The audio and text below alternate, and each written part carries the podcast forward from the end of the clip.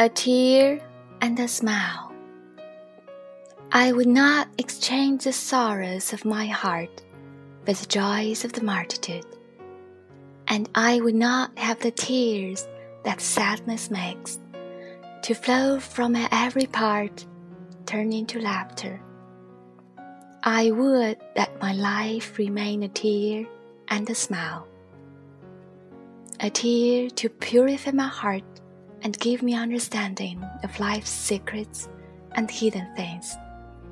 A smile to draw me nigh to the sons of my kind, and to be a symbol of my glorification of the gods.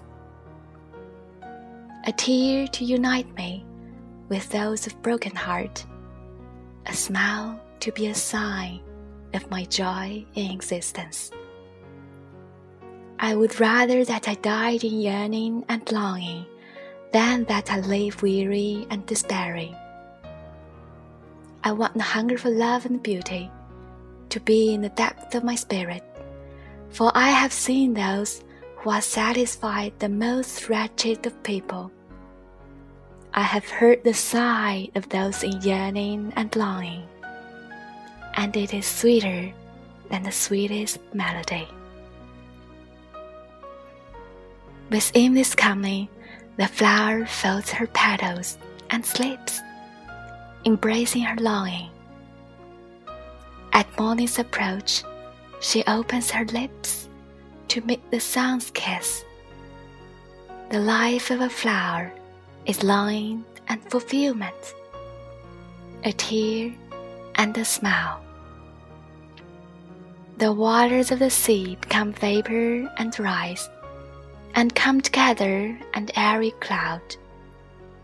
And the cloud floats above the hills and valleys until it meets the gentle breeze, then falls sweeping to the fields and joys with brooks and rivers to return to the sea, its home.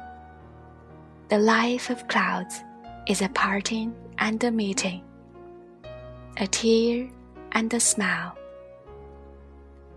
and so does the spirit become separated from the greater spirit to move in the world of matter and pass as a cloud over the mountain of sorrow and the plains of joy to meet the breeze of death and return whence it came to the ocean of love and beauty to God.